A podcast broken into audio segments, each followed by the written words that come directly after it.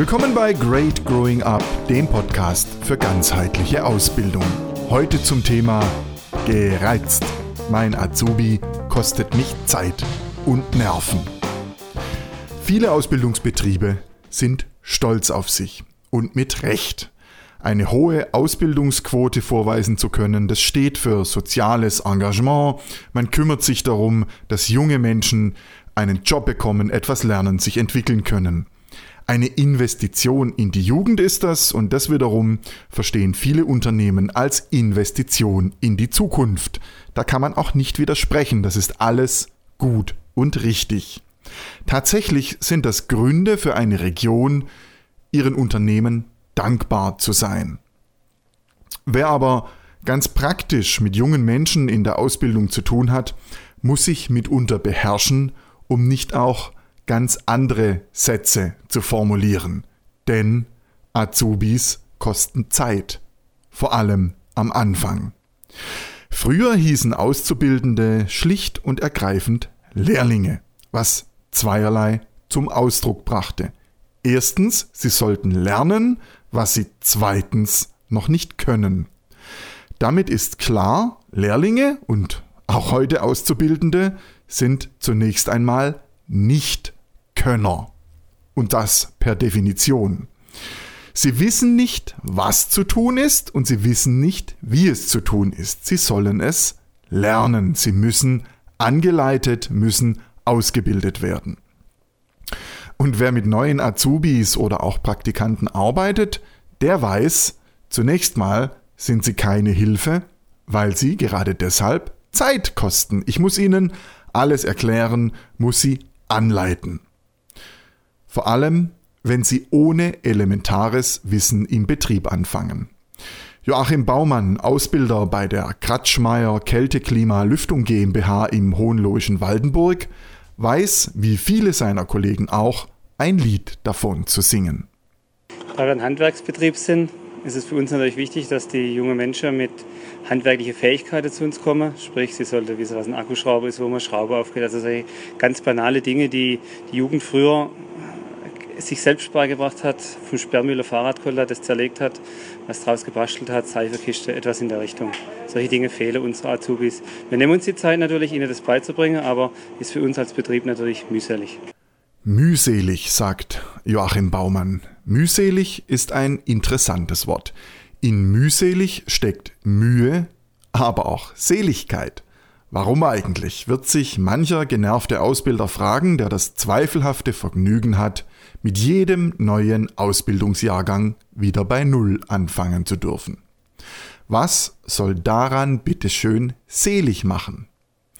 Tatsächlich ist der jährliche Turnus mit einer großen Gefahr verbunden. Ich kenne das aus eigener Erfahrung im Umgang mit Azubis. Ich habe viele Berufsanfänger von Anfang an geführt und begleitet, ihre Entwicklung mitgestaltet und verfolgt. Und am Anfang war es mitunter mühsam, am Ende des ersten Jahres bestand dagegen immer wieder auch Grund zur Seligkeit, weil die Lernschritte der Auszubildenden sichtbar wurden und weil dadurch klar wurde, die Mühe hatte sich gelohnt. Danach kam in der Regel der schwierige Part, der Neuanfang mit dem nächsten Jahrgang. Also wieder zurück auf Los und von vorne anfangen, nicht selten bei Null. Joachim Baumann geht es da als Ausbilder bei der Kratschmeier Kälte Klima Lüftung GmbH in Waldenburg mit seinen rund 30 Azubis nicht viel anders. Er erlebt hin und wieder Überraschungen. Also grundsätzlich muss ich sagen, es gibt da solche und solche Charaktere natürlich. Ich sag mal, der krasseste Fall, den ich selbst erlebt habe, war, dass ein junger Mensch, der zu uns im Praktikum war, vor mir stand, man hat das Abschlussgespräch von der Praktikumswoche durchgeführt und hat dabei am Handy rumgespielt. Das war für mich als äh, geplanter zukünftiger Ausbilder natürlich ähm, ein No-Go. Und ähm, grundsätzlich, wie schon erwähnt, es gibt solche und solche Auszubildende. Es gibt welche, die haben ordentliches Auftreten. Ich sage mal, was der Kleidungsstil betrifft, natürlich bei uns im Handwerk, sollte man nicht top gekleidet kommen und man soll damit leben können, dass man mal Mütze runternimmt, ne, die Mütze nicht schräg auf hat und so wie die Jugend das heute zum Teil trägt, wie es Mode ist, aber in der Arbeit ist es dann doch was anderes. Die hohe Kunst im Ausbilderdasein ist, vermutlich jeden neuen Azubi-Jahrgang für sich zu betrachten. Tatsächlich unterliegen gar nicht wenige Ausbilder der mechanischen Gewohnheit, vom vorausgehenden Jahrgang auf den nachfolgenden, also auf die Anfänger, zu schließen. Wer das tut, programmiert sich selbst auf Enttäuschung. Denn die Erwartung, der neue Jahrgang müsse dort beginnen, wo der vorhergehende gerade aufgehört hat, ist bei näherer Betrachtung eher unvorteilhaft. Denn wenn dem so wäre, wäre auch die Arbeit des Ausbilders wirkungslos und damit unnötig.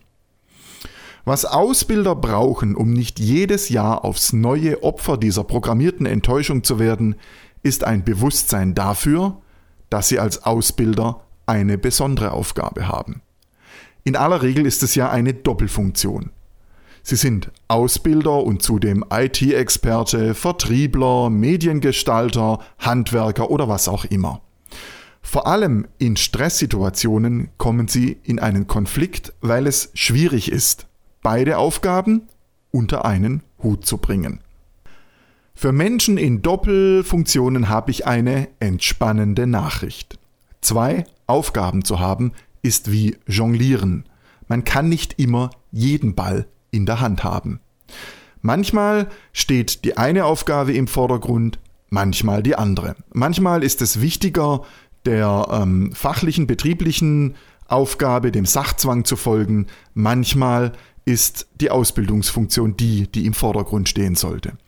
Entscheidend für den langfristigen Erfolg ist, dass ich mir als Ausbilder immer darüber im Klaren bin, dass ich nicht nur ein fachliches Aufgabengebiet habe, sondern dass ich eben auch Ausbilder bin. Sonst ist die Gefahr groß, dass ich, gerade wenn es Stress gibt oder ich unter Druck stehe, dass ich immer mechanisch der fachlichen Aufgabe dem Vorzug gebe. Dabei sollte aber auch klar sein, es gibt durchaus Situationen, wo es gilt, dem Sachzwang zu folgen. Fristen müssen eingehalten werden, Aufgaben müssen korrekt erledigt werden. Gar keine Frage. Und dennoch macht es einen großen Unterschied, ob ich grundsätzlich dem Sachzwang folge oder ob ich mich bewusst dafür oder dagegen entscheide. Meine Empfehlung ist, in Situationen, wo wir uns entscheiden müssen, ob wir dem Sachzwang folgen oder ihn zurückstellen, um unserem Azubi etwas beizubringen, immer uns selbst eine kleine Frage stellen. Sie lautet, was ist gerade das höhere Gut? Das bedeutet im Grunde nichts anderes als, in welcher Funktion bin ich gerade vor allem gefragt? Als ITler, als Vertriebler, als Produktdesigner oder als Handwerker oder eben als Ausbilder. Was steht im Vordergrund? Die Erfüllung der Aufgabe, das Einhalten der Frist oder der Lerneffekt bei meinem Azubi? Und nochmal, keine Antwort ist per se falsch oder richtig. Die Entscheidung kann grundsätzlich in beide Richtungen gehen und ich glaube, das ist die besondere Herausforderung, vor der Menschen in Doppelfunktionen stehen. Sie müssen permanent entscheiden, bin ich jetzt Ausbilder oder bin ich jetzt ITler oder Vertriebler. Ich glaube, dass Menschen in Druck- oder Stresssituationen grundsätzlich in den Funktionsmodus schalten, das heißt grundsätzlich erstmal dem Sachzwang folgen. Daran ist auch nichts falsch. Aber gerade weil das mehr oder weniger automatisch oder mechanisch geschieht, ist es wichtig, sich vor der Entscheidung eine bewusste Frage zu stellen. Was ist das höhere Gut? Ich mache das zum Beispiel auch im Privatbereich, etwa wenn mir kleine Kinder im Haushalt oder bei der Gartenarbeit helfen. Sie machen das grundsätzlich gerne, wenn wir Erwachsene sie lassen und nicht entmutigen, indem wir ihnen erklären, was sie alles falsch oder zu langsam machen. Und natürlich wäre die Arbeit schneller erledigt, wenn ich sie alleine tun würde. Aber darum geht es nicht. Wenn ich mich dafür entscheide, dass äh, der kleine Junge oder das kleine Mädchen an meiner Seite etwas lernt und sei es nur, dass sein Beitrag, seine Hilfe wichtig ist, dann entscheide ich mich dafür, die Zeit Zeit sein zu lassen und gebe dem höheren Gut, nennen wir es mal dem pädagogischen Effekt, den Vorrang. Und genauso funktioniert das auch in der betrieblichen Ausbildung. Ausbilder können sich in jeder Situation bewusst die Frage stellen, was ist das höhere Gut? Dass die Aufgabe schnell oder korrekt erledigt ist oder dass ihr Azubi etwas lernt. Oder auch beides. Aber dann werden Sie sich dennoch Zeit nehmen müssen, um Ihrem Azubi beizubringen, wie es geht. Wir erinnern uns, Ausbildung gilt als Investition in die Zukunft. Investieren wiederum bedeutet, zuerst bezahlen, dann profitieren. Je früher Ausbilder damit anfangen, ihre Rolle bewusst wahrzunehmen und sich immer wieder daran erinnern, dass sie es sind, die investieren müssen, nämlich Zeit und Nerven, desto früher kommen sie in den Genuss des Profits und erleben, wie ihre Azubis selbstständig arbeiten. Was aber, wenn ihr Azubi sie nicht nur Zeit, sondern inzwischen auch richtig Nerven kostet?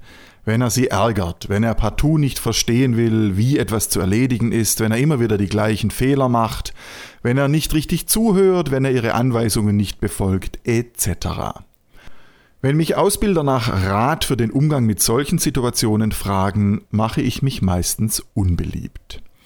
Menschen reagieren unter Stress und Druck in der Regel gleich, nämlich gestresst.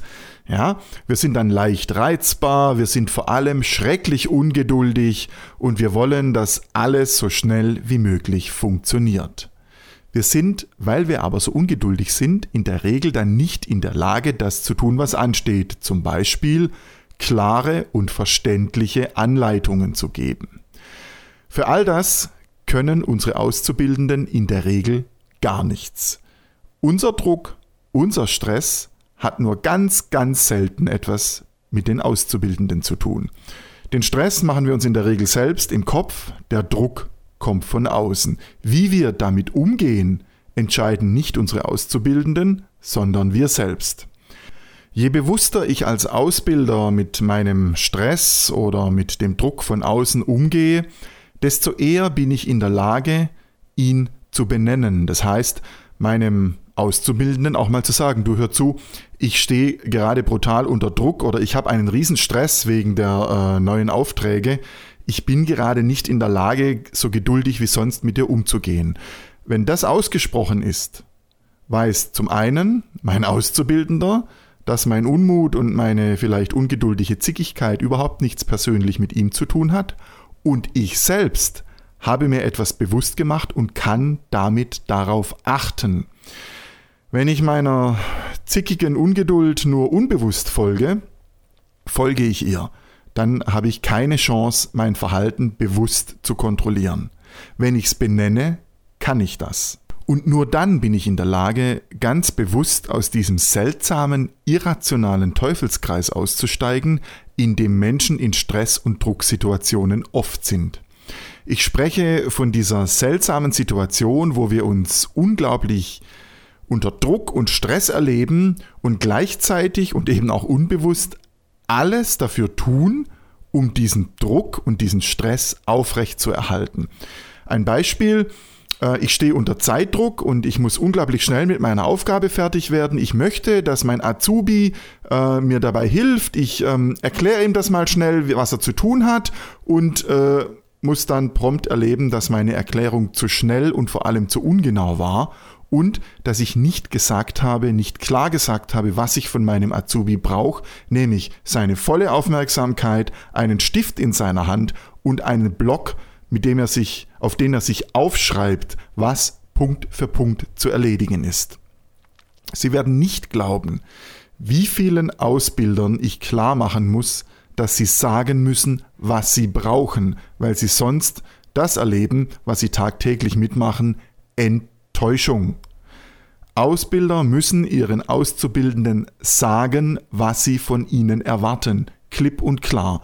Aber gerade das geht nicht zwischen Tür und Angel hoppla hopp zwischendurch.